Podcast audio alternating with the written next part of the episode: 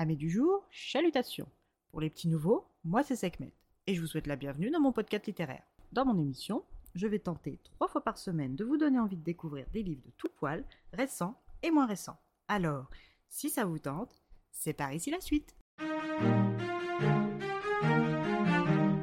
Aujourd'hui, je vais vous présenter Les Noces de la Renarde de Florian Soula, publié aux éditions Pocket. Dans cette fantaisie, nous rencontrons Ikari dans la province japonaise d'Izumi durant l'automne 1467. Cette femme renard n'a pas encore ses six queues quand nous faisons sa connaissance. Dans son clan exclusivement féminin, elle est la chasseresse. Son clan est depuis bientôt 100 ans dirigé par leur nouvelle chef Ino avec qui elle a quelques différends. Ikari est un esprit indépendant et fort, ce que sa chef n'apprécie pas du tout, estimant peut-être à raison qu'il est synonyme de défiance envers son autorité. Ino a peur que lorsque la chasseresse aura ses six queues, elle veuille prendre la tête du clan. Akane est l'une des sœurs du clan et surveille Ikari qu'elle sait dans le collimateur de leur chef. Alors quand à l'aube elle retrouve sa sœur à observer le village humain en contrebas de la montagne, elle la prévient d'être prudente et de se rappeler quelle est sa place. Ikari sait que sa place est parmi ses sœurs, mais les humains l'intriguent tant qu'elle se sent prête à braver les interdits pour les approcher. Et en parlant des hommes du village, ces derniers, suite à une demande urgente de leur daimyo, avaient dû monter toujours plus haut sur les flancs de la montagne pour couper du bois et de par ce fait empiéter sur le territoire du clan Dino.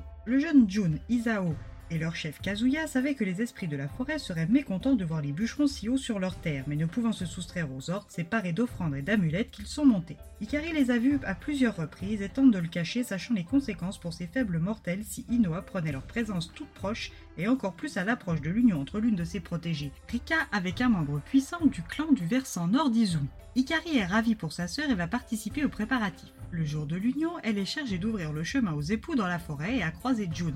Ce dernier croit qu'elle est une déesse et lui fait une offrande avant de s'enfuir. Cet événement aurait en temps ordinaire été grave, mais lors de noces, il est impardonnable. Elle sait qu'Ino ne doit rien savoir, mais comme dans toutes les petites communautés, tout finit toujours par se savoir. Donc Ino apprend que les humains ont été témoins des noces et en application stricte à leurs lois, ils seront tous tués. Ikari va arriver à sauver June, mais quelle vie l'attend en bas Pourquoi tout risquer pour un homme qu'elle ne connaît pas? Parallèlement, nous faisons la rencontre de la jeune lycéenne Mina en 2016 à Tokyo. Cette jeune fille est capable depuis toute petite de voir les esprits et les démons regroupés sous l'appellation yokai. Fille de Saiko et Kentaro Kobayashi, Mina grandit isolée par son don qu'elle considère bien plus comme une malédiction. Elle n'est encore qu'une toute petite fille quand elle perd son père et grandit seule avec sa mère qui, pour l'élever, travaille sans relâche. Au lycée, elle est seule et cherche à rester discrète, mais elle ne peut s'empêcher de remarquer que l'une de ses camarades de classe souffre de possession. Emiko Takada est tentée par un esprit vengeur très virulent, mais comme Mina s'est imposée comme ligne de conduite la non-implication et l'absence d'intervention avec le monde des yokai,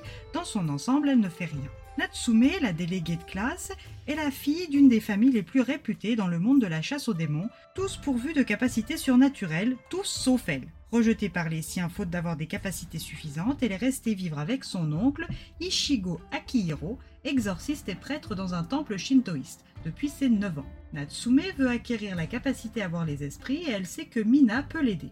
Elle sent la force qui l'anime. Elle va donc l'entraîner à sa suite à la rencontre du monde qu'elle a cherché toute sa vie à ignorer. Natsume lui fait rencontrer, lors de leur première sortie, un tanuki et un tengu.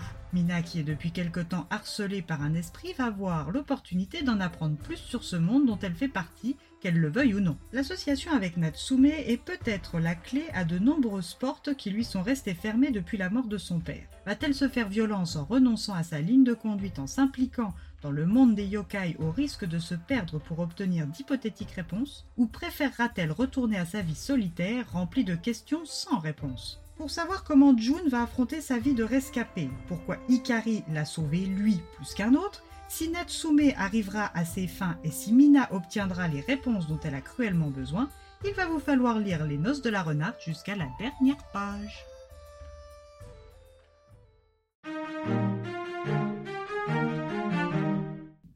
Un page turner qui se dévoile petit à petit.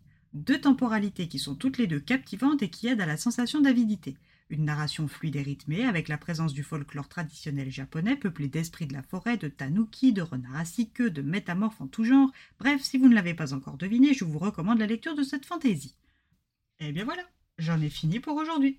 J'espère que cet épisode vous aura plu et vous aura donné des nouvelles idées de lecture. Si vous souhaitez découvrir d'autres petits moments littéraires tout droit sortis de ma bibliothèque, je vous retrouve le samedi 2 septembre pour un nouvel épisode. Et si d'ici là je vous manque de trop, Vous connaissez le chemin sur Instagram, hâte les lectures de Sekhmet. Et si vous êtes infidèle, vous verrez qu'en septembre, il y a des petits changements. Sur ce, chalut les amis, et à la prochaine